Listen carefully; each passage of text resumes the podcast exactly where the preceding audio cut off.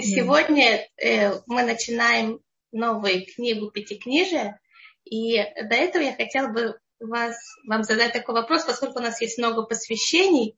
Э, я нахожусь под большим впечатлением от урока Рава Ашера Кушнира «Оплакивание евреев России». И очень многие евреи действительно умерли, и нет никого, кто говорил бы по ним кадиш. Да? Есть какая-то форма, которая, например, посвятить урокам всем евреям России умершим, и, или есть этому какая-то форма? Я думаю, что да, первым делом, я, когда папа писал свою книгу, чтобы ты остался еврей, одна из целей этой книги, это было также вспомнить многих людей, которые ушли без потомства и без никого, понимаете, ничего не оставили. И я не знаю, вы заметили, там есть рассказы о нескольких таких людей. Это в какой-то мере специально. Папа хотел за них кого-то поставить на цыба, понимаете? Он считал, что это величайшие люди, и у них ничего не осталось. Да. А папа, когда мой в 30-е годы, в конце 30-х годов, папа как раз э, учился тогда в Казанском университете, он учился очень хорошо, он закончил с красным дипломом, и ему тогда дали путевку в Москву. Тогда это считалось такой подарок. И когда папа был в Москве, он тогда, конечно, зашел в синагогу. И он зашел тогда в то, что называется хоральная синагога, которая в свое время была на площади Мегина, сейчас это Китай город. И он э, там увидел людей, которые сидели, занимались. Они с папой не хотели разговаривать, хотя папа очень пробовал с ними разговаривать и пробовал на всяких языках. Они просто боялись, молодой человек пришел вдруг пробовать с ним разговаривать, говорит, что он знает о иудаизме. Им казалось, что, может быть, это кто-то, вы понимаете, после непонятно кому. Но, говорит, чем они занимались? Они учили за себя Мишнайот, то, что надо учить после смерти. Они при жизни за себя читали Мишнайот. Поэтому, конечно, и э, папа, я думаю, мой брат также, я тоже могу сказать, что я за нескольких людей. Э, вы знаете, что есть понятие искор, это когда мы вспоминаем ушедших, так я знаю, и мой брат, э, и я, и папа Зихмори Бахар в свое время вспоминали тех людей, которые ушли, которых никого не стали.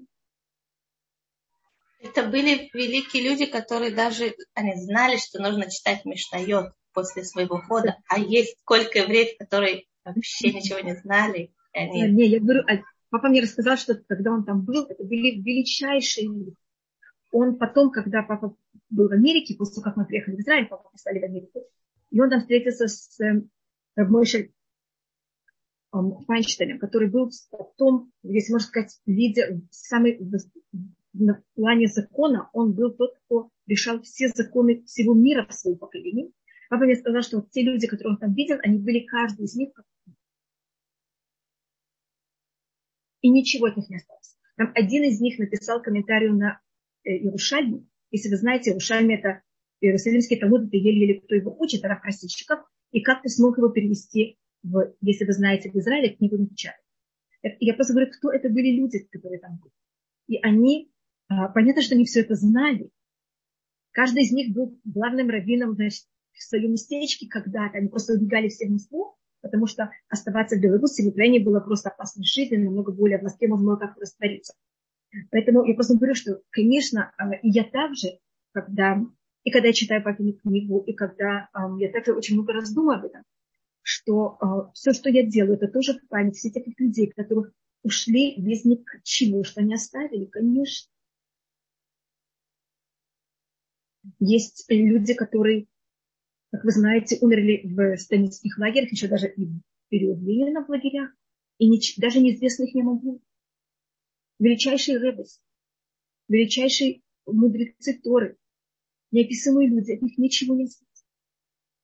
Я уверена, я уверена, что очень много духовно от них осталось. На физическом понятии, понимаете, на нас как будто бы мы ничего о них не знаем. И, конечно, я не очень много раздумываю. Есть, скажем, был один человек, папа мне рассказывал, просто если подняли, подняли этот вопрос, я могу сказать.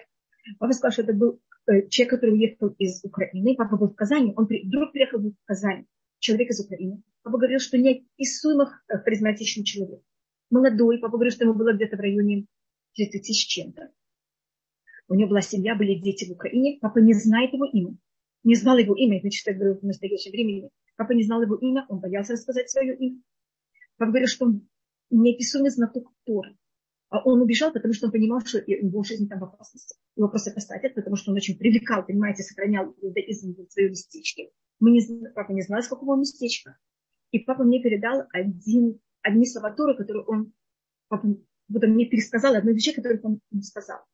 Это какой-то комментарий на псалмы, на 36-й псалом. И каждый раз, когда я читаю 36-й псалом, я не думаю, что это было для его юношества. Он потом не выдержал, быть так далеко от семьи, возвратился в Украину, и папа больше не знает, что с ним. Или русский его, понимаете, как это? Или немцы, или русские, мы не знаем как. как может быть, он смог как-то уехать? Я не знаю. Очень маленькая возможность, понимаете? А, а вы сказали, что вы думаете о нем. Думать это тоже помогает? Я как будто говорю, что это Перек Пилим, 36-й псалом. Для меня 36-й псалом, он в честь отключит.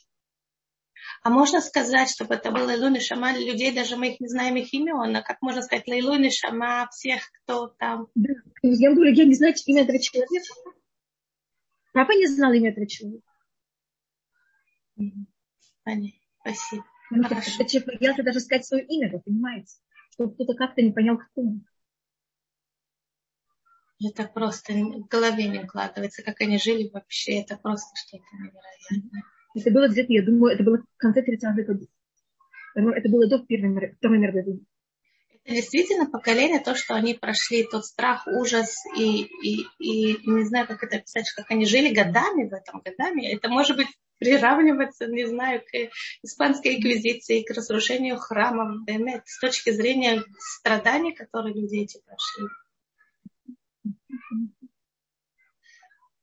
Тут просьба рассказать комментарии, вы видите. Да, да. Пожалуйста, там рассматривается о том, а, а, Амара Шаблигот говорится, что если говорит в своем сердце, это э, какой-то миэн элюким белибо, нет Всевышнего в его сердце. Так там как будто злодей говорит, значит, если человек говорит, вы знаете, у меня Всевышний все. Я верю в Всевышнего. Но наружным исполнять законы, это, это не меня. Так он говорит, что кто так думает, он злодей. Амара Шаблибо Эну Луким. Если понятно, как это? Э, э, тогда же было такое понятие, что у меня Всевышний все. И это достаточно. Сегодня показал... тоже есть такое понятие. Мы недалеко. Да, на 36-м псалме, там, как это написано, он из этого псалма показывает, что такой человек, по мнению Давида, считается злодеем. Вау. Ну, он постепенно, он постепенно, постепенно придет к тому, что... Идбонан Тальмекумова и Нено, да, то есть, кстати, будем надеяться, что пришел к пониманию. Он изменит свое, да. Аминь. Рабанитха, возвращаясь к нашему новой книге Пятикнижия, которую мы начинаем на этой неделе, можете нам рассказать глобально, о чем эта книга? Мы закончили прошлую. Может быть, действительно сказать, о чем была она и какой переход в смысле э, духовный есть в этом? Мы, мы, значит, это у нас последняя книга Торы. Мы этим завершаем Пятикнижие. Значит, четвертая книга Торы называется Бамидбам, что значит пустыня. И она описывает наш, э, наши странствия, то, что мы странствовали в пустыне. И она также, как говорит Рамбан, она занимается законами временными. Есть, конечно, законы, которые они вечны. У нас есть понятие мецва, есть понятие урат шаа. Вот мы говорили об этом понятии. Мецва – это вещь, которая она вечна, закон, который вечный. Урат шаа – это временный. Эм, это закон, который был дан и ограничен временем. И книга Бамидбар, главная ее тема – это пустыня. Это именно то время, когда мы находимся в пустыне. Значит, это не в том, как это не как мы должны жить нормально. Нормально надо жить в пустыне, а в в стране, обетованной стране, и мы пути к обетованной стране. А там есть несколько мецвод, но глобально, мецвод я имею в виду вечные, глобально это вот как евреи, в каком стане они ехали, как они ехали. Как вы понимаете, это же все именно временно, потому что так мы обычно не живем. И мы заканчиваем книгу Бамидбар тем, что мы дошли до степи Муава. Значит, мы закончили странствие в пустыне, и мы уже находимся на грани с обетованной земли. Мы даже уже взяли в этом мы также взяли, захватили уже какую-то обетованную часть земли, значит, это еще не земля Израиля, которая на западном берегу Иордана, но на восточном берегу Иордана мы уже захватили, мы уже находимся на каком-то, уже не в пустыне. Книга Дворы, и этим теоретически мы закончили наше странствие. Мы уже не странствуем, мы уже все, мы уже сейчас входим в Израиль. Книга Дворы ее тема, у нее, я сейчас рассмотрю, может быть, как ее рассмотреть Рамбан, это очень известное вступление Рамбана. Первым делом книга Дворим, ее тема, это также ее название Дворим, это слова, Это, и у нас есть, мы видите, много, э, э, много слов для того, чтобы брать и описать слово. Мы можем сказать амира, дибу, хагада, сипу. Это все, что я сейчас сказала, это значит, можно рассказывать, можно говорить, можно сказать. Я просто пробую это перевести как-то на русский. Дворим, когда говорится в Торе, это значит очень строго. Всегда, когда мы слышим слово дворим, значит, вам приходит, или вам очень строго что-то говорят, или даже немножко приходят претензии. Поэтому книга дворим, она считается выгодной. Скажем, книга Кухелет, которая тоже нам очень приятна, говорит, Диврей Кухелет бен Давид, тоже начинается словами э, Диврей. Книга Ирмияу, которая тоже приходит претензии к еврейскому народу, начинается словами э, Диврей Ирмияу бен Хикияу я извиняюсь, перед тем я закончу проговорить, только я вижу, а, что-то мне пишут, я просто потом никак не могу вообще, вы можете мне прочитать, или вы хотите, вы мне прочитаете потом, а то я ничего не вижу. Вы хотите сейчас?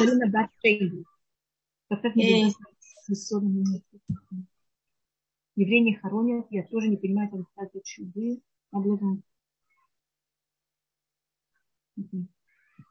Что там говорится про кого-то, кто похоронили? Имеется в виду, что не знали, сделали кремацию, сожгли. Не знали, что евреев нельзя сжигать. И что делать сейчас, и говорят ли по ней Кадиш? Да, да, говорит Кадиш, конечно. А если вы хотите очень что сделать, можно посоветоваться с моим братом. Это зависит очень от всей ситуации, что и как это. Поэтому это логически, есть в этом много, э, как называется, много деталей. Пожалуйста, можно позвонить моему брату. Я знаю, кто до Тишурун есть его телефон, есть даже часы, когда он принимает. А меня спрашивают, сегодня ли мой день рождения. Нет, сегодня еще день рождения будет после 9 ава. А сегодня вечером, в пятницу, это день рождения моего папы. Папа родился 3 ава. Но это не... Эм, у нас мой папа, моя мама Зетунали Браха, и я мы родились И именно по такому же порядку. Сначала папа, потом мама. Это такая проверка. Прочим, извините, что я просто меня спросили, я не и сейчас я возвращаюсь к книге Дворим. Значит, первым делом Дворим – это высказ, это выставка. Это книга, а, это завещание Муше. Муше понимает, что евреи войдут в Израиль, что евреи войдут в Израиль без него. Он понимает, как евреи себя вели с ним. И он понимает, что их ждет, когда они войдут в Израиль без него. И чем это может или должно быть закончиться. Извините, что я так нехорошо говорю. И, но вы понимаете, что я имею в виду, что Муше очень переживает еврейским. И как он говорит, что было, когда я был, что будет без меня. И он пробует как можно более, как-то их остановить, уговорить, эм, выговорить все возможные, э, все возможные подходы для того, чтобы все-таки как-то это завершилось как можно более милостливо для близких. Это одна тема, такая главная тема книги Дворим. А, это рассматривает, это рассматривает, как одно из понятий, которое говорит Иван. Книга Дворим, она охватывает всего-навсего месяц и неделю. У нас написано точно, когда она началась. Это началось в нач... первого дня месяца Шват, первого дня 11 месяца, и это говорится в Торе. А когда она завершается, это день смерти Муше.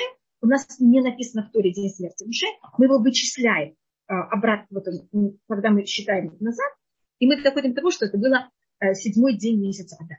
Но это за счет того, что написано в книге Юша.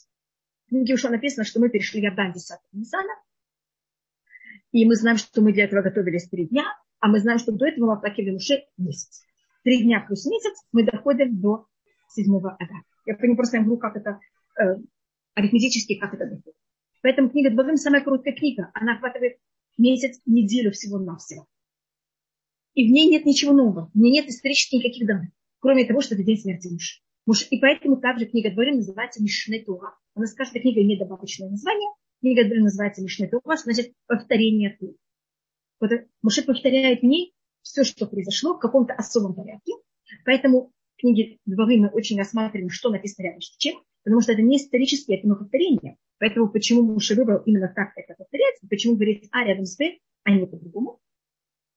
И мицвод, который есть у нас в книге Дворы, это мицвод, который Рамбан называет а, мицвод мивуарот.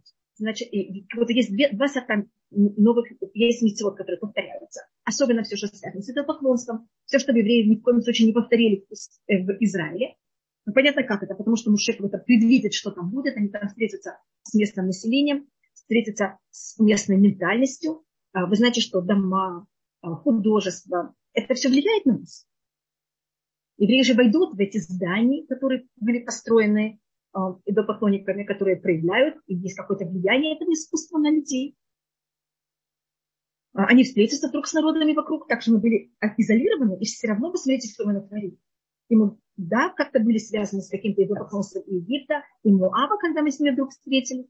А что будет в Израиле, когда мы будем окружены вот этим, понимаете, как-то всеми народами а, и это, поэтому тут очень много раз это все повторяется в книге Дворим. Еще некоторые вещи, которые уже были даны нам в других книгах, и они повторяются. А если есть новые митцвот в книге Дворим, они имеют два оттенка. Я просто только говорю сейчас о законах, которые есть в книге Дворим. Один оттенок. Это называется, то, что я сказала, митцва Мебурет. Митцва Мебурет значит разъясненная митцва. А разъясненная митцва значит, скажем, в Торе у нас в книге Вайкра говорится, что запрещено в один день зарезать млекопитающего и его мать. Я имею в виду именно тех, которых разрешены видеть. Значит, когда мы покупаем мясо в магазине, и там написано, что он кошерный, это не только, что он зарезан кошер. Это не только, что его там солили и мочили. Это также, что в этот день не зарезали его мать и, или мать и ее Это также, что это не первенец. Поэтому именно на мясо есть так много ограничений кошерности, потому что есть очень много деталей. Это не только кошерное зарезание. Если кто-то не знает все эти законы, он может, понимаете, он может, он может сделать что-то совершенно некошерно. Поэтому для этого надо знать очень много э, деталей, когда для э, птиц нет этих всех ограничений. Для птиц это все очень много плюс. Поэтому, когда едят мясо, если вы знаете, если это более высокий уровень кашрута, чем на птиц. Это одно из объяснений. Вы хотите а, сказать, что если зарезали одновременно, не дай бог, там, теленка и, и корову, то даже все сделали по всем правилам, оно становится это, некошерным.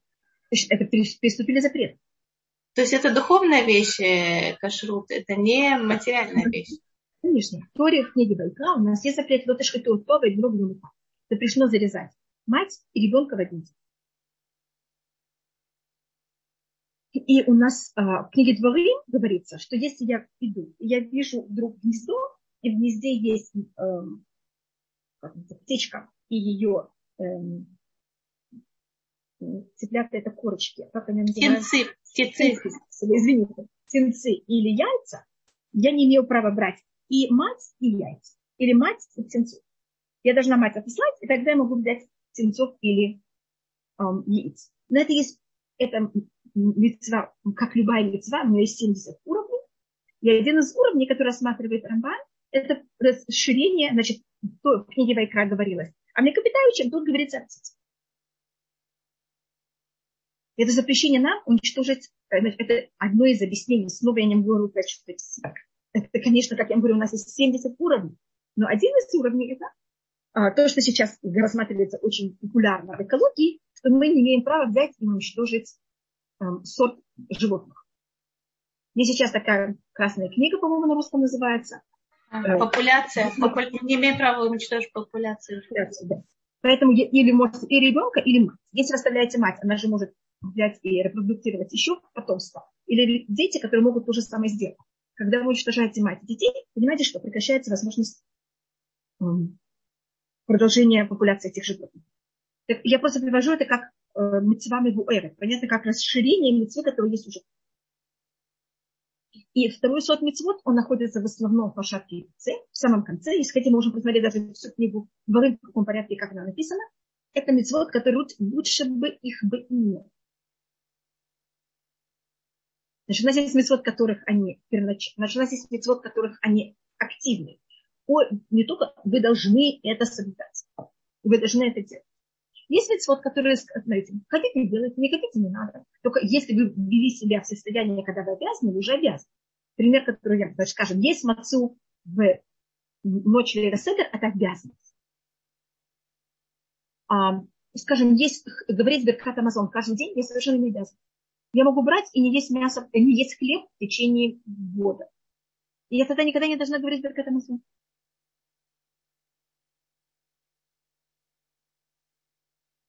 А есть мецвод, который лучше вам этого не делать. Скажем, закон такой, если кто-то своровал у кого-то, когда он возмещает то, что он своровал, он должен возвратить в два раза больше. Но лучше не воровать. Вот значит, мецвод, который лучше бы не надо было их исполнять. Это законы развода. понятно, что, э, значит, если у нас нет католического брака, если видно, что это невозможно. Но кого-то лучше этого не делать. Поэтому какой-то тура, эти все мецвод, которые лучше бы нет, она их держит вот до самого конца. Как они называются? Мецвод? Это, я их называю мецвод, который я, это мое, мой, моя терминология. Но э, терминология устного предания называется «Люди братура или книга Не говорила Тура, а только против плохого начала. Есть вещь, которую мы вам говорим нельзя, нам именно хочется. И по еврейскому закону надо чем меньше себе запрещать. В момент, когда вы себе запрещаете, вы этим задираетесь с вашим плохим началом. Потому что когда нельзя, вы знаете, что запрещенный плод самый сладкий. Поэтому э, Тура, она говорит, можно, только я вам говорю, не стоит. Понимаете разницу? Я вам скажу, нельзя. Я вам скажу, вы знаете, можно, но не стоит. Мне кажется, что когда я говорю можно, но не стоит, мне немножко менее хочется. Когда я говорю нельзя, ни в коем случае так себя не ведите. Это совершенно другое, понимаете, я задираюсь. Знаете, что я так говорю? И мы должны не задираться своим плохим началом. Мы должны себя жалеть тоже. Правильно ли я поняла из недельной главы, что евреи тяжело судить, потому что судья несут ответственность, потому что евреи особые цены? Да. Рахель, совершенно правы. Если судья сделал что-то неправильно, особенно если он сделал это сознательно, он за это расплачивается душой. Это говорится у нас, э, Мидраш, э, это, Раши приводит это Итак, вы у меня исчезли. Ой, я забыла каждый раз выключать свой микрофон. И у нас, может быть, так как вы исчезли, я расскажу также, что говорит э, Пахат Ицхак на нашу недельную главу. Пахат Ицхак рассматривает о том, что если, э, что если мы берем и получаем от кого-то Тору, и учим у кого-то, и мы ученики кого-то, мы должны не только учить от него мудрость, а мы также должны принимать его высказывания и вести себя, как он говорит нам. И поэтому, значит, четыре книги Торы Муше нас учит и обучаешь, как надо себя вести, как не надо. А книги Торы он нам высказывает. Значит, я не могу а, прийти к Раву и быть у него студентом, как в университете. Я должна от него также получать, понимаете, как приказы, как себя вести. А, и также высказывания о том, если в чем-то он считает, что я себя веду неправильно. А если я хочу только заниматься ему мудрость, а не слушать вообще никакие высказывания, это просто неправильно. Поэтому Дворы в конце Муше нам высказывает. Татьяна, одну минуту, зачем вообще, зачем уничтожать птиц? Я, извините, я не могла точно понять. И Татьяна, если вы имели в виду, зачем уничтожать птиц, конечно, не надо уничтожать птиц ни в коем случае. Это просто, если вы хотите, э, вы знаете, часто люди едят как это называется, курочек или чего-то такого. Э, люди хотят пользоваться мясом, хотя мы сейчас в дней, в которых не пользуются мясом. Но если люди хотят пользоваться эм, и есть птиц, им разрешено, только они не могут взять и птицу, и птенцов, и яиц. Они должны выбрать что-то одно, они должны достать мать, и тогда они могут взять или птенцов, или яиц. Если они хотят это есть. Э, я только рассматриваю это по Рамбану. Как вы понимаете, есть на этом очень много объяснений. Я не вхожу в объяснения. Если мы говорим, рассматриваем глобально книгу Дворым, я не знаю, вы хотите такую вещь, это у нас есть в начале книги Дворым вступление, очень длинное вступление, в котором Муше предупреждает, повторяет все неправильные поступки еврейского народа, говорит им, чему, как это плачевно все закончится. А потом, после того, как есть это все э, вступление, начинаются некоторые законы, и начинается повторение всех законов, которые были уже в Торе, еще раз. Поэтому это, в какой-то мере, тут история повторяется, и повторяются также законы.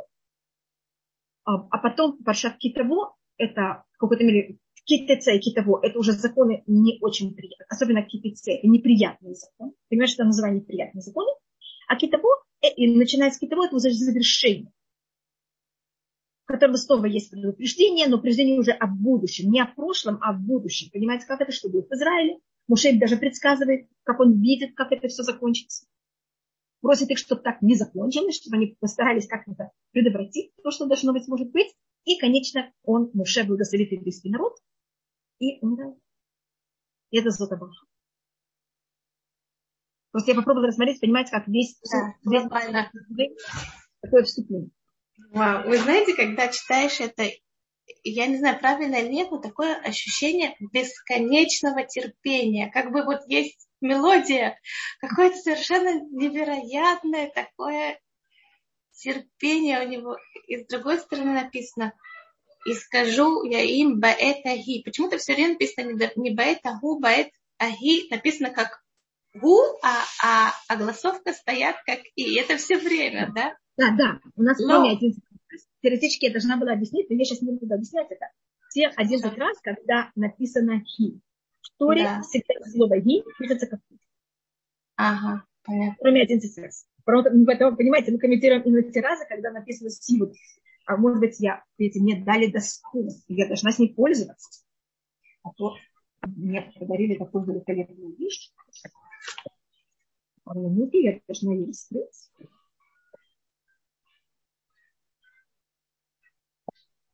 Большое спасибо тому, кто мне ее подарил. Я, может быть, одну минуту. У нас, значит, история пишется и а не...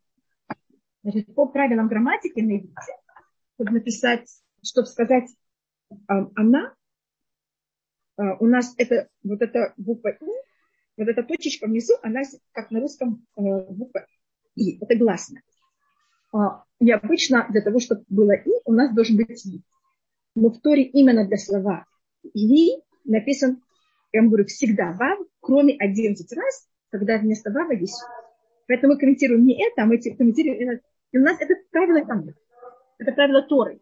Танахе обычно написано наоборот, написано правильно, а в Торе это именно так. А, понятно. Спасибо, хорошо. Написано Баэтахи лемор ло халевади сеэтетхем. Теперь вот это слово, вы знаете, у нас есть некоторые правила, и одна, а, по которым, как мы знаем, когда читается какая недельная глава, и книга Дворим обязательно должна начинаться и быть всегда в шаббат перед Ишабетом. Шаббат Хазон всегда ней читается книга Дворим. Как вы знаете, шаббат до этого у нас были две недельные главы. И почему были две недельные главы? Потому что а, мы, как будто у нас не было достаточно шаббата, а мы в этот шаббат уже обязаны начать книгу дворы, поэтому все, что мы не успели, мы должны были прочитать. Поэтому у нас как будто есть какие-то правила, как и что. Все знают эти правила, поэтому все ведут себя точно и одна из объяснений, почему мы именно читаем книгу Дубовым в этот шаббат, это именно за счет этого писания.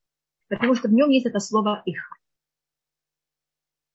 Иха из стали воды, масахем, топухем, левитхем. Вот это, а как вы знаете, слово «иха», оно у нас, вы знаете, какая символика? Это же как, э, это же э, слово «иха», она именно символизирует плач Иеремия, который тоже начинается словом «иха». И принято этот посуд читать э, тем же не мотивом. У нас есть особый мотив, как читается Тура. Есть мотив, как читается книга Иха. И этот посуд есть, кто читает мотивом книги Иха. А вы знаете, какой интересный момент, я не знаю, это связано или нет, но тут же есть намек на, на Пурим, потому что написано «Вейтава давар бе...» Где это было? Да, «Вейтава давар», как, как написано в Бенгелат Пурим, «Вейтава давар бейне амелех». Да? Также и тут написано «Вейтава давар», сейчас я найду. Когда говорится про послание, э, послание, различие. Махон, это то, что имеется да. в виду? Вейтава давар бейнай, вейках мекем шлем. Да. Это, да. это есть в этом действительно смысл какой-то или это такой не очень? Нет. Смотрите, я только говорю то, что я видела, что кто-то из комментариев, понимаете, как это? берет и делает, э, я ничего стараюсь, ничего своего никогда не придумать и не добавить. Да, поэтому я да. не видела, поэтому я не могу вам ничего сказать. Я только могу сказать, что значит, мы, у нас в этот шаббат есть вот это слово, в этой неделе главе это слово иха, а мы также, когда будем читать в этот шаббат отрывок первую главу из книги Шаял, который в ней тоже говорится «Ихай тализуна кирьяна имана». Как полетелось неверного народа, неверный район, верный, эм, верный город. И вы видите, вот это слово «иха», оно у нас как такое мото. Говорят на русском мото, я просто не знаю, как... Мото. Вы понимаете, такое... Девиз, девиз. Девиз, может быть, говорят. Да вещь такая, которая, понимаете, она повторяется. Айха это как? Как такая вещь произошла? Как вы дошли до этого? И это же слово, только с другими точками, это Всевышний сказал Адаму после греха, он ему сказал, Алека, где ты? Это вот такой крик к нам, сказать, где вы, как? Проснитесь, пробудитесь.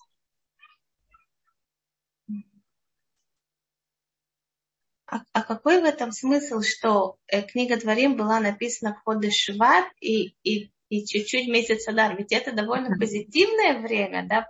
А, а сейчас а это время очень грустное. Тогда это было не грустное время, это же месяц Шват. Это, а, значит, я, это как будто самый конец. Это, если вы знаете, год Тори начинается в Нисан. Это завершение года. Это 11 месяц и 12 месяц. И Муше символически умирает в 12 месяце. Он вывел евреев из Египта и начинает как будто бы быть вождем, таким явным вождем. Первый день месяца, э, месяц Нисан, когда происходит, а, даже до этого, когда он говорит и начинает первый закон Торы, что это вам начало месяца, а ходишь за лахем бошку Первая мецва, которая дана еврейскому народу как народ, она первый день Нисан, это какое-то начало года, и тогда через две недели мы выходим из Египта, а завершение жизни Муше как раз 12 месяцев после. 11 с чем-то месяцев после. Понимаете, какая это такое завершение? Это начало, это конец, и 11 у нас э, имеет, э, если мы говорим о цифрах, которые имеют какой-то негативный оттенок, в иудаизме 11 это самый негативный оттенок. Вы сказали питомок Торы, там тоже 11. Я все жду, когда мы дойдем, что вы сможете нам сказать, что Поэтому тут тоже, видите, когда Моше высказывает еврейскому народу, это начинается именно в месяц Шват. И на иврите, как, хотя вы знаете, что Шват это не на иврите, Шват это на, эм, на халдейском, это не еврейское слово вообще. Имена месяцев, они, э, мы в Торе у нас нет имен месяцев, в Торе у нас есть только численность. На иврите Шват это также, эм, это слово шевет, также называется на иврите слово колено, но шевет это также на иврите палка. А, шевет мусав. Поэтому это не случайно, что именно в этот месяц Муше начинает еврейскому народу говорить все, что он умеет. Понимаете, как это? Говорит им именно вот это высказывание. Дальше Муше говорит, и Всевышний Эрба Этхем Вейнхем Айом Кипухрей Шамай Лару. Вы сегодня как звезды на небе и не добавляет, как э, песок э, да. Конечно. Потому что не хочет, чтобы мы были как Значит, у нас есть сравнение с тремя вещами. Мы можем быть как прах земли, как песок у берега, берега моря или как слиз. Прах, э, в нем есть очень много э, позитивного, потому что прах это вещь, которую невозможно разрушить. Из праха все делается. Мы все сделаны из праха. Но с другой стороны, прах это то, что все топчет, это самая низкая вещь, и в прахе все хоронят. Из праха даже все растет. Но все-таки его топчет так же. Песок у берега моря, а он символика грани. И на песке как будто это символика э, вечной борьбы между морем и сушей. Yeah. Хотя песок он очень много, но понимаете, почему я называю песок как вечной борьбы между морем и сушей? Это у нас символика песка, а, и это символика того, что с еврейским народом все время воюет, и все, все равно он будет вечным. А есть другая сторона, это когда мы звезды. Звезд никто не может с ними воевать. Звезды самые высокие, звезды не, их невозможно достичь. И звезды это те, кто показывает всем путь. И кто, что он хочет сказать еврейскому народу, он не хочет сказать нам, что мы будем прах, он не хочет нам сказать, что мы будем песок, он не хочет нам сказать, что вы входите в Израиль, и сейчас будет вот эта вечная борьба и война между еврейским народом, между всем миром и еврейским народом, мы не с кем не воюем, а с нами воюем а он именно хочет, чтобы еврейский народ достиг вот этот уровень, что мы звезды. То мы те, кто Патент Юли Мамлехет Куаним, это перед дарованием Торы, что Муше передает еврейскому народу от Всевышнего. Патент Юли Мамлехет Куаним Бегой Кадыш. Вы мне будете царство священников и святой народ, и вы будете показывать всем народам путь в правильно, понимаете, как это, куда надо идти. И это то, что Муше хочет, чтобы это были евреи, когда нет борьбы, нет ничего. Как я говорю, это совершенно что другой уровень. Это то, что Моше хочет любить своего народа, поэтому нас сами достигнет. И у звезд, хотя их они бесконечны, это говорится на второй лекулям шимотика. У каждой звезды обычно есть номер, имя. Даже в наше время, когда берут как-то вдруг открывают еще какую-то звезду, и обычно дают имя. Каждой песчинки нет имени. И у праха также нет имени.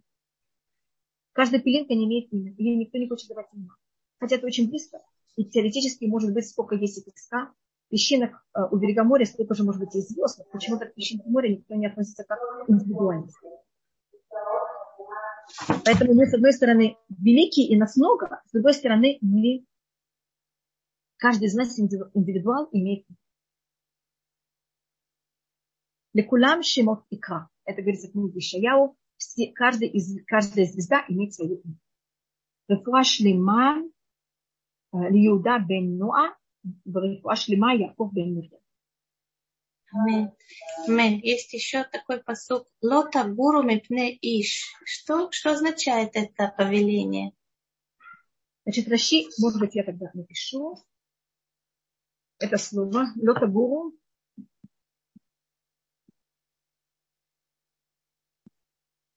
А, и тут у нас есть два варианта, как видит это слово. Лота гуру мипне иш, кемишпат телуким. Значит, я могу это перевести как слово лагур, как бояться. Э, но, как вы знаете, иврит, для гур это также жить. И может быть, какая связь между ними. Когда я кого-то очень боюсь, у меня, смотрите, если я делаю вот такой вот, как это, видите, как я сейчас выгляжу? Я выгляжу именно как человек, который очень боится. Согласны? А почему так выглядит человек, который боится? Он как будто у него руки, и вся его душа как будто входит внутрь. Он пробует так защищаться. Поэтому как будто он живет внутри себя. Поэтому на иврите страх и жить – это то же самое проживать имеется в виду, не просто жить, а именно проживать. Это считается один из самых тяжелых уровней страха. Когда какие-то все силы, даже человек, когда боится, бывает, он нападает. А есть такой страх, когда человек пробует только даже он не может нападать, он только прячется. Это страх, в котором мы прячемся. А это какой-то жить где-то в каком-то скрытом месте.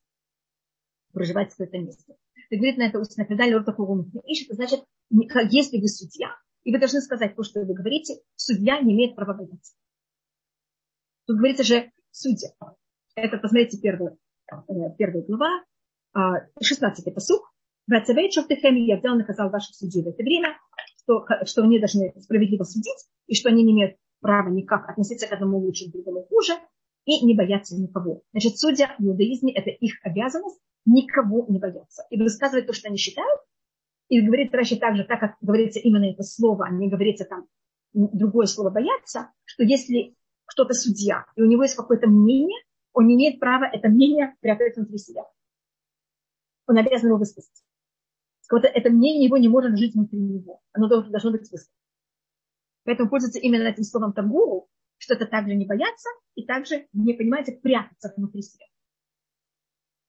Это только для судей или для обычных людей тоже что-то можно из этого выучить? Сам закон, конечно, для судей, но, это, но мне кажется, что мы все судьи.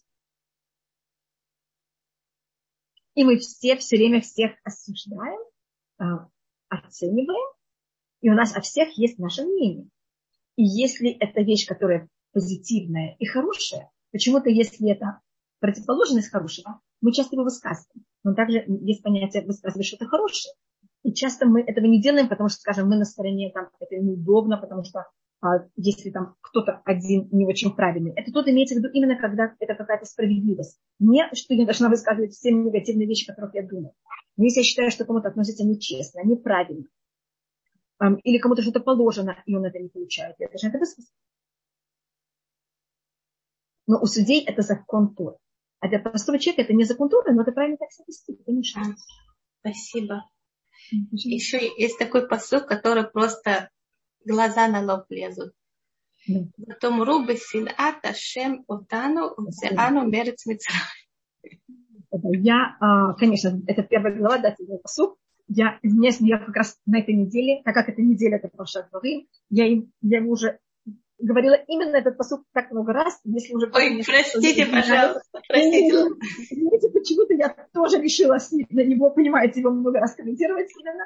Так если кто-то меня уже слышал, я извиняюсь, может, я рассмотрю как. Значит, это говорит устное предание, может быть, я даже, э, что человек, он зеркало.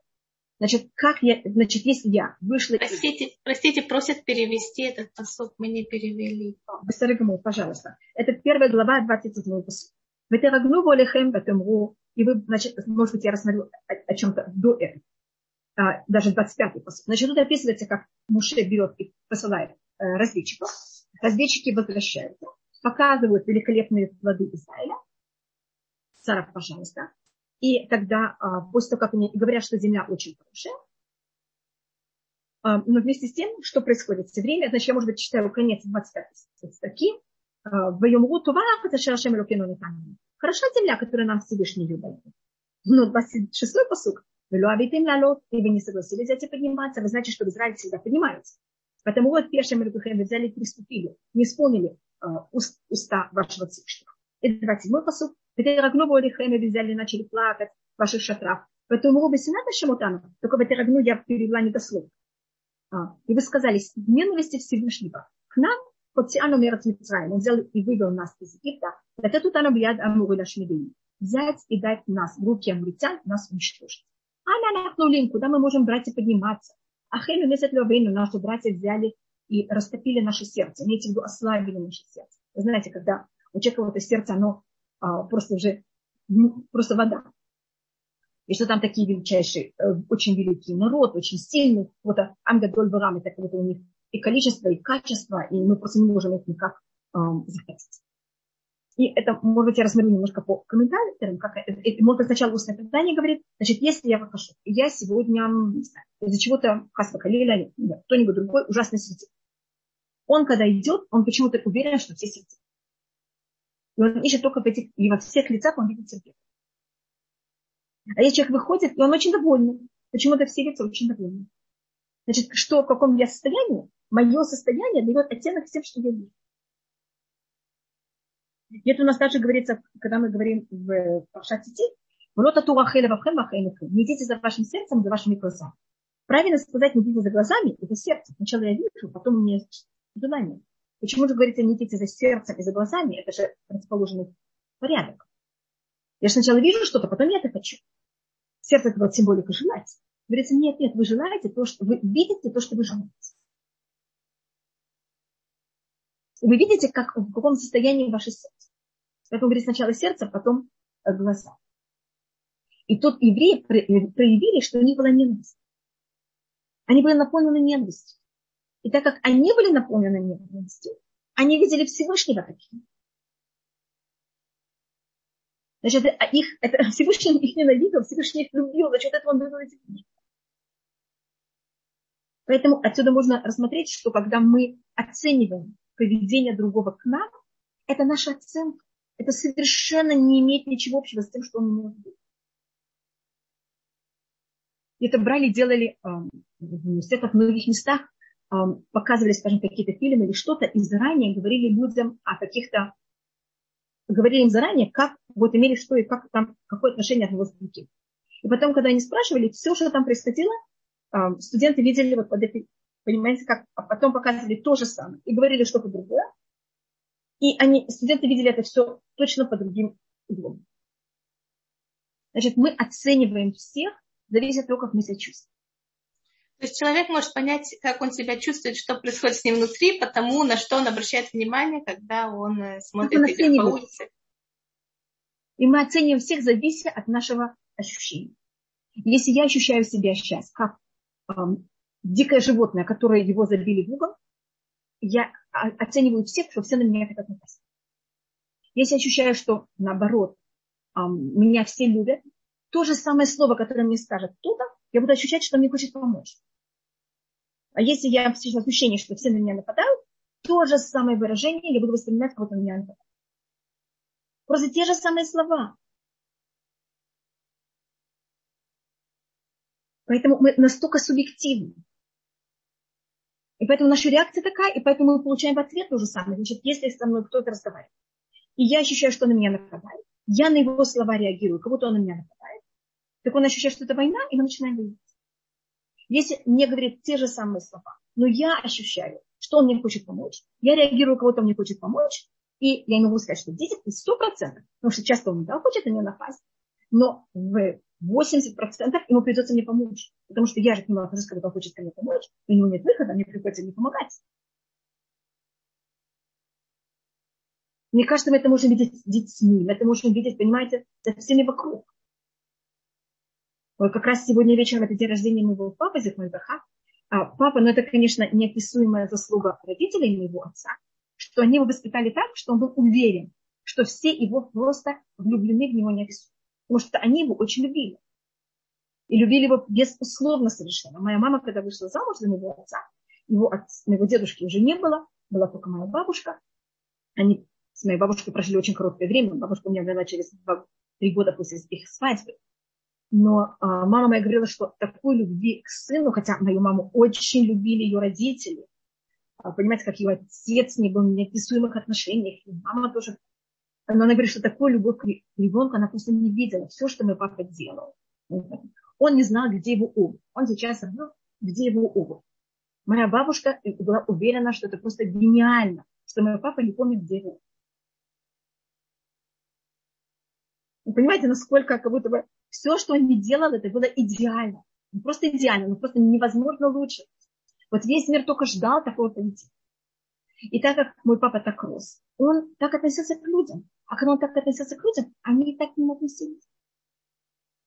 А как при этом он не вырос человеком, который уверен, что весь мир ну, понимаете, так можно воспитывать ребенка, он вырос совершенно уже, ужасно, да, как, как ей удалось, что он очень любил, очень был необыкновенно скромным и любил всех людей. Как, как ей это удалось? Значит, я думаю, что мы очень боимся любви. И мы почему-то уверены, что любовь, она разрушает людей. И что если мы будем любить, и мы превратим людей в эгоистов. Я не считаю, я считаю, что любовь настоящая, правильная, которая она не для того, чтобы эм, как будто бы не заполнить какие-то мои желания и мои э, какие-то неполноценности. А я искренне люблю кого-то, любовь не может никого искажать. Любовь искажает, когда я ее проявляю неправильно, когда я ей пользуюсь для того, чтобы поработить кого-то, когда я пользуюсь для того, чтобы восстановить мою какую-то уверенность в себя. Я тут не вхожу в какие-то проблемы, которые у человека есть, когда он дает любовь. А если это искренняя любовь, любовь это великолепная вещь, это исцеление. Оно не может разрушать людей, только если она дается неправильно. И поэтому я могу сказать, что как вы относитесь к людям, скажем, даже папа, папа, когда был в тюрьме, он там тоже находил людей, которые были ужасные уголовники, просто отбросы общества. Но с ними тоже, я не могу сказать со всеми, были, конечно, очень тяжелые люди, которыми, понимаете, есть даже э, искаженная психика, которая с ними уже, это уже очень сложная вещь. Но глобально папа обычно с людьми находил общий язык. Потому что он видел их как люди, которые хотят ему помочь. Или как люди, у которых есть добро. Значит, если я смотрю на человека и вижу в нем добро, мне кажется часто, чем этот человек, если он еще психически здоров, и я вдруг вижу в нем добро, чем менее в нем есть это добро, чем менее он чувствует, что он хороший, а я вдруг увидела в нем это добро, он мне неописуемо благодарен. Я восстановила в нем веру в него самого. Это же самый величайший подарок. Я думаю, что это то, что папа делал людям. А, а это то, что тут, конечно, противоположность получилась в пустыне с еврейским миром. И, как вы знаете, в пустыне у нас были два самых тяжелых греха, из-за которых мы должны остались, конечно, в пустыне. Это золотой телец и э, разведчики. И, как вы знаете, у нас кого, также... А кого они, вы сказали, что они ненавидели, и поэтому эту ненависть они видели ее отражение Амхасашом во Всевышнем. А кого они ненавидели? Самих себя. Как Вы знаете, как часто мы ненавидим самих себя? А как так получилось, что они ненавидят сами себя? Это проблема человека. Мы считаем, что первый, говорится в Торе, одна из самых главных мецод, того, как говорит Раби Акива, это главное правило, ты должен любить своего друга, как ты любишь самого себя. Но если, если нечто другое, это имеется в виду Всевышний. Но вы знаете, если человек ненавидит себя, я не хочу его любить себя. Ну, раз, простите, если человек что? Ненавидит самого себя, и он также меня любит, как он любит самого себя. Не надо, пожалуйста. Поэтому первый этап для того, чтобы любить другого как себя, человек должен тебя любить и уважать. А тут у евреев нет этой любви к себе. Знаете, можно молиться, чтобы Всевышний исправил сердца и научил отправлять в пользу другого. Должна учитываться, что, конечно, а это, я не знаю, как вас зовут, я вижу только Ма, конечно, мы это молимся, мы это просим Всевышнего в суде. Вы совершенно правы. Любовь каждый выражается по-своему, и, соответственно, воспринимает любви индивидуально. Конечно, но, но есть понятие любви. И если я люблю кого-то, я в какой-то мере, ну, хотя бы как-то понимаю, что другому надо, даже если я не совсем понимаю, но я искренне проявляю свою любовь, даже если это не то, что мне надо, я ощущаю эту любовь. Я ее воспринимаю, и для меня это любовь. Их было 10 человек, все чувствовали то же самое. Я не понимаю, Деночка. Может быть, даже и больше, чем 10. Было даже это, 30 студентов, 500 студентов. Это то же самое. Делали это на нескольких раз. Может быть, она имела в виду 10 разведчиков. А 10 разведчиков? 10, нет, она написано 10 человек. Да. Все говорил, что надо относиться к человеку не к тому, как он есть, а к тому, каким должен ему быть. Это, конечно, из иудаизма. Да, да, конечно. Да, Диночка, 10 разведчиков, да. Спасибо, Дина. А так у нас в пустыне а, было, просто хочу закончить, э, очень вам... Тут еще есть вопрос, как правильно восполнить к себе любовь. Очень... Спасибо большое. Да, у нас сейчас очень грустное время. Человек вырос в огромной любви, когда он сталкивается с другим миром. Многие вещи могут очень ранить. Значит, смотрите, если мы выросли в очень большой любви, мы папа был очень чувствительным человеком, очень, эм, в мире, все очень близко воспринимал к сердцу, но вместе с тем, я думаю, что это вот эта любовь, она дает нам также стены. У человека должны быть стены. Стены имею в кожи. Я это всегда называю, человек должен обратиться к коже. И если родители правильно воспитывают ребенка, они от него, они делают деление между собой и ребенком. Это правильное воспитание детей.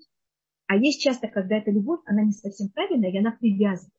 И тогда у ребенка нет кожи, потому что нет деления между ним и мной. И тогда ребенку очень тяжело в этом мире, потому что у него нет кожи, чтобы его защищаться. Потому что родители от него не отделились. Родители моего отца воспитывали моего отца абсолютно как самостоятельного человека. Никак его не привязывали к себе. Поэтому у него была очень, ну, знаете, он был очень самостоятельный. И очень не любил, когда на него давили или что-то, понимаете, хотели им управлять. Вообще, это было совершенно не для него. Да, спасибо большое.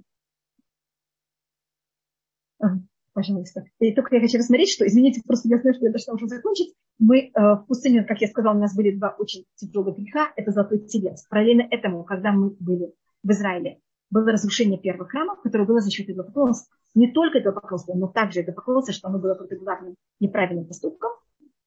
А второй храм был разрушен за счет ненависти. И это, как вы видите, параллельно посланию разведчиков, которые корень этого греха была ненависть. Ненависть без причины, ненависть неправильно. Поэтому извините, что я так хотела дойти до этой точки, потому что это как раз наше время. Это не случайно, что мы всегда читаем это время. Может быть, любовь без... А. Да не, пожалуйста. Как может быть ненависть без... Килу... Ну, я понимаю, что это сначала в человеке внутри зарождается. Да? И тогда у него есть ненависть без причины. А как она зарождается в нем внутри? Откуда? Да, значит, то, Нина тут говорит, да, Нина, вы очень правы, то, что вы пишете, а, есть ненависть причины. Мы считаем, что, конечно, есть ненависть причины, но правильно, потому что когда у человека есть ненависть, он себя отравляет. Это э, отравительная эмоция. Поэтому зачем ее вообще иметь? И с причиной, и без причин. У нас есть случаи, когда по закону Торы можно кого-то ненавидеть, но это я потом, может быть, рассмотрю когда мы это, будет у нас это в недельной главе. Просто у меня сейчас нет уже времени, я извиняюсь. Я уже одну, как называется, одну минуту. Все, да, все хорошо, все нормально. Да. Имя моего отца Ицхак Юсеф, а, имя моего дедушки после смерти, мы говорим имя э, дедушки Бенционхам. Моего папу звали Ицхак Юсеф Бенционхам. Сейчас много ненависти, да, так что Всевышний помог, что это ненависть как можно. Это просто люди себя отравляют эти эмоции. Извините, что вы спросили? Я извиняюсь, я так начала все отвечать, уже забыла. Я хочу точно сконцентрироваться на нашем. У нас сейчас нет, э, необходимости быстро завершить, поэтому если вы можете задержаться еще на пару минуточек, так вы никого не задерживаете здесь, только если вы сами можете. И тут есть еще вопрос, вы об этом говорили, но если задают вопрос, как правильно восполнить в себе любовь к себе. Так вот, это, это очень большая первым. Если люди получили любовь от родителей, им это намного легче, потому что у них есть на что базироваться. Если не было этой любви от родителей, тогда надо самим себе эту любовь себе возвратить, просто брать эту маленькую девочку или маленького мальчика, кто такой, и просто его любить. И мы в состоянии взять и восстановить, как будто бы себе ту любовь, которую мы не получили. И человек должен, это говорит Нахман Теслав, человек должен быть терпелив ко всем, и не только к другим, но тоже также к самому себе. Он должен быть кем? Терпелив ко всем и также к себе. Почему-то мы очень терпеливы, и мы воспитываем себе терпеливость ко всем, но не всегда к себе. Мы должны быть также терпеливы к себе и любить и уважать себя, уважать наши нужды, уважать а, наши слабости. Вы видите, когда я тоже, мне кажется, сегодня говорила о слабости человека, которого он должен уважать и видеть в себе. Вы говорите, это, это гениально, что я не могу найти свою обувь. Это, это проявление моей гениальности. Я не знаю, куда я положила ключи. Это проявление моей гениальности. Спасибо. Я могу сказать пример. Папа у нас также, вот это он был немножко, у него было такое немножко. И папа обычно, а, он был руки, и он терял очки. И он, значит, куда-то их клал дома, и потом не мог найти. И э, я вам скажу, обычно они были в холодильнике, папа просто открывал холодильник, искал еду, снимал очки и смотрел, что там есть, а потом искал их все И я, э, я уже заметила это, так я открывала холодильник и находила там очки. И вы понимаете, что в холодильнике никто не ищет очки. А, и папа, когда он искал свои очки, он как будто это очень открыто делал. У него не было ощущения ушеломленности, что он такой нехороший, что он сейчас это потерял. Знаете, ему родители этого не давали. Когда у меня есть какой-то недостаток, к нему относится негативно, я его скрываю, мне с ним тяжело. А когда это рассматривается как ну, норма, не просто норма, великолепно. Папа всегда говорил нам, что у нас дома есть колдовство. Он положил здесь очки, колдовство, кто-то колдует. А, а. Он положил очки, и они не на месте. Это же ужас. Значит, видите, он к этому относился с юмором. Он относился с терпеливостью к своим недостаткам. Он об них говорил открыто. Угу. Моя мама Законович Браха также. Они были оба человека, которые имели какие-то свои недостатки и говорили о них открыто. У них не было никакого ощущения стыда, э, унижения того, что у них недостаток наши недостатки, вы знаете, кто нам дал их? Всевышний. То есть, когда им что-то кто-то про это говорил и делал замечание, не думаю, что равица кто-то делал замечание, но если вдруг, да, то они к этому совершенно, совершенно спокойно относились, а не то, что, ой, какая, кто мог мне так... И кроме того, я не помню никогда, что мама говорила папе о его недостатках, или папа говорил маме о своих недостатках. Каждый говорил сам о себе. Каждый был очень отвечал сам за себя. И вообще у него не было никаких комплексов сказать о своих недостатках. А у нас еще есть комплекс. Кроме того, что у меня есть недостаток, у меня есть комплекс того, что у меня есть недостаток. Это мне вообще уже разрушит. Значит, наши недостатки даны нам Всевышним. Вам они не нравятся, приходите к нему прикрепиться. Мы сотворены в этом мире не чтобы эти комплексы скрывать, а чтобы над этими комплексами работать. А если мы их скрываем, так мы уничтожаем, для чего мы сотворены. Мне, и поэтому, если мне кто-то говорит, у меня недостатки, я ему очень благодарна. Но за счет этого я знаю, на чем работать. Также я нему говорю, никогда, может быть, увидеть. Если у меня, конечно, к моим, негатив, к моим не очень приятным сторонам нет комплекса, а я просто принимаю, что это то, что мне дал Всевышний. Я в этом совсем не виновата. И он мне дал для того, что я работал над ним. И поэтому, если Муше берет наши недельные головы и высказывает голову, и весь народ очень благодарен Муше, что он подсказывает, на чем надо работать. И так оно происходит. Евреи очень да. благодарны. В конце, да. Вау. Но это когда Муше это говорит также очень понимаете именно в какой форме. Евреи это понимают и чувствуют это. А что это было? А, а вот эта ненависть, это, была, это было последствие Египта? Потому что если воспитание Моше – это любовь, откуда она там зародилась вообще?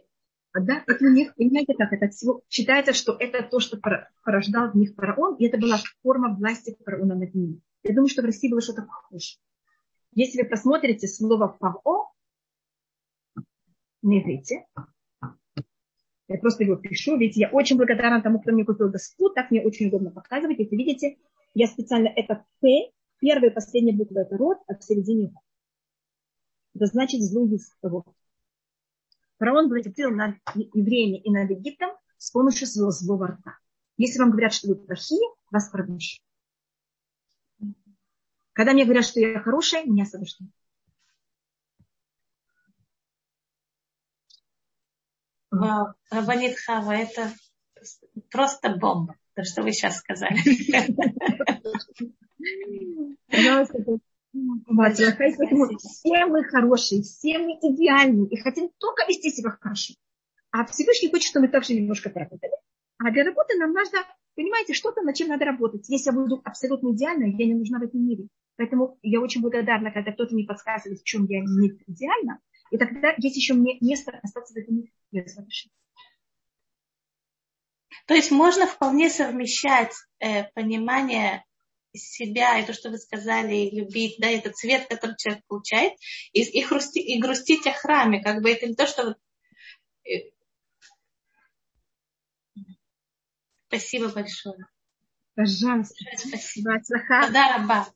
Огромное спасибо, Шаббат. Смотрите, сколько благодарности вы видите. Да, я тоже хочу присоединиться к благодарности, сказать, что был очень сильный урок, и для меня очень сильное впечатление произвело. Я за это очень вам благодарна для моего настроения вот в эти девять дней, и очень тяжело себя настроить, но вот это начало урока, где вы рассказали про евреев, э, советских э, в Москве, которые сидели, учили Мишну за себя, Уай, мне кажется, это так сильно и так, ну, тяжело, тяжело да. представлять этих людей, которые за себя делают что-то, что осознавая, что они, у меня прямо слезы, я не знаю, это очень, я, нету слов высказать, но и самое, и еще для нас это очень поучительно, что учиться у этих людей, понимать, что мы сами за себя в ответе, и никто за нас, то есть мы можем в каждую минуту осознавать, кто мы для себя. И видите, они брали в таком ужасном состоянии. У них не было обиды на Всевышнего. Как он, понимаете, это величайшие люди. Да, Вдруг да. Такой, такой конец. Они же могли грустить, они могли падать в депрессию. У них этого не было. Это неописуемая да. любовь и воспринятие желания Всевышнего. В любом состоянии, что я в этот момент должна, должна делать. И где они брали книги, были книги. В, э, это целый рассказ, как и что, но были книги. Конечно, это было не очень просто, но... Да. И всем-всем большое спасибо. Извините, что я... Пожалуйста, имя моего папы, пожалуйста, просто спрашивает Ицхак Юсеф Бен Бенцион Хан. Да. Видите, мне папа это рассказывал. И папа с нами делился. И я думаю, что я не знаю, сколько людей даже знают о такой вещи, которую я сейчас сказала. Потому что от них ничего не осталось. Представляете? Если мой папа, его не послали в 37-38 году в Москву, я не знаю даже, кто-то бы смог это рассказать. Представляете? Да. Не библиотеки, у людей были книги. У людей в синагоге были книги. И я хочу вам сказать еще, что ваш папа, Равзильбек, он это все увидел и все равно пошел этим путем. Он же понимал, что это его путь. Он же не знал, что у него... То есть он надеялся, конечно, на лучшее, но по-хорошему он видел свой путь. Он видел, что он будет на их месте. Конечно. И я все время думаю, как мои родители нас рождали. Как они думали, что будет наше будущее. Мы же не знали, что мы видим Советский Союз. Как папа нас воспитывал. И он понимал, что нас воспитывает на то же самое положение. И это, это понимаете, насколько это сложно?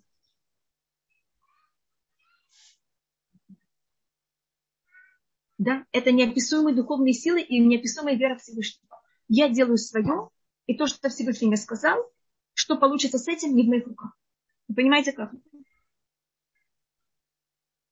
Елена, я извиняюсь, я 12 минут уже перешла свое время. Теперь следующий четверг это у нас, как вы знаете, Тиша Беав, что Всевышний помог, что в этом году уже был, пришел Мащех, и что мы бы радовались в этот день. Поэтому я вам ничего не могу сказать про Тишабы Ав. А, только... Давайте, мы с вами Может быть, мы могли бы сделать запись, Рабанит Может, какой-то сделать запись, мы поставим как запись, вы можете. Чтобы вам не было тяжело, да, и утром быть в эфире, и потом с, с прямой трансляцией со стены плача. Да, да. Я вам скажу ранее, ну, то, что меня попросили в этом году, это рассмотреть вставку на хен. Это вставка, которая берет и вставляется в филята мида, минха, в Тишабе. Хорошо, давайте мы с вами... А вы могли бы в другой день сделать э, запись урока для Хамиши? Какой день я могу? Я могу подумать, может быть, я могу вторник. Я еще не уверена, но может быть, я могу вторник. В понедельник я никак не могу, и в воскресенье тоже я никак не могу. Единственное время это у меня вторник, я только должна посмотреть, насколько я смогу Я просто сейчас еще не могу понимать. Первая половина дня? Да, если дата только в первой половине дня, я смогу это узнать только в Муцей Шаббат. Если я успею то, что мне уже надо в Муцей Шаббат, понимаете, то, что я уже обязана на эту неделю, тогда я смогу. Потому что мне каждая неделя то, что я уже обязана сделать. Хорошо, мы с вами созвонимся. Без Да. Пожалуйста, Бацлаха. Спасибо большое. И шаббат шалом. И чтобы, и чтобы мы 9 ава встретились уже с, да. э, в следующий четверг, Амин. что пришел Машех, и нам не надо было поститься, и мы Амин. прекрасно провели наш урок. А может быть, все собрались в Иерусалиме. И Амин. вообще, вообще все было бы празднично и классно. Видите, я тоже хотела сегодня немножко уделить время моему отцу, и мне кажется, что тоже в какой-то мере у нас Конечно. получилось. Та история, которую вы рассказали, и еще раз говорю, что как молодой человек, увидев такую картину, вот я и услышала, да, и меня в моем благополучии, зная все, что у меня, ну, не зная, но живя в благополучном мире. А он встал на этот путь, он выбрал этот и путь. И жениться, жениться, зная, что дети так будут жить, представляете? Я все время думаю, как мои родители, понимаете, как это? Решили не только продолжить свой путь, но еще иметь детей. Это очень Моему большая папе, вера Всевышнего. Да, 30, да. В 37 году папе было 20 лет. Он был где-то на втором-третьем курсе. В 1938 году ему было, понимаете, как это, на, был на втором-третьем курсе университета, и тогда он получил эту поездку. Да, спасибо. Сколько будет остановить? Я думаю, где-то в районе пяти, а, Елена. И, может быть, я только расскажу какую-то хорошую вещь. Я закончу. Видите, что я говорю такие глупости. Папа очень любил животных. Он также пошел в зоопарк. И папа мне тогда рассказывал, что он пошел в московский зоопарк. В Казани был, конечно, очень малюсенький зоопарк. И там был, там, как называется, место для маленьких животных. Как это называется, я не знаю на русском. А, и там был маленький медвежонок. И медвежонок, и там был эм, шланг, который, вы знаете, медведи, они же любят воду этот медвежонок взял шланг, и всех, кто смотрел на него, облил. И моего папу тоже облил. И папа был просто счастливый. Каждый раз, когда он мне рассказывал, как его этот медвежонок облил в Москве в 1937 году, он просто очень рад. Так видите, скажем, кого-то берет этот медвежонок и обливает. Кто-то сердится, что это такое, почему зоопарк закрыл ему, понимаете? А если вы это видите как наоборот, видите, какая прелесть, меня медвежонок взял, я облил. Это снова то, что я вам рассказываю, как вы на это смотрите.